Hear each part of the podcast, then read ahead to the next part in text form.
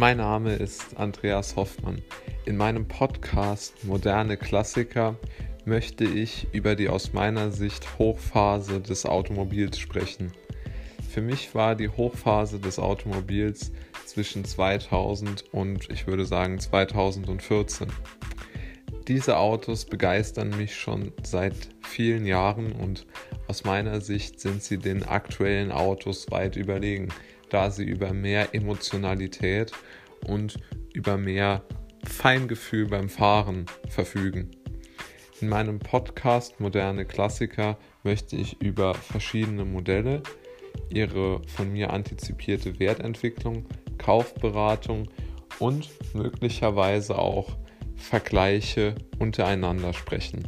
Viel Spaß beim Hören.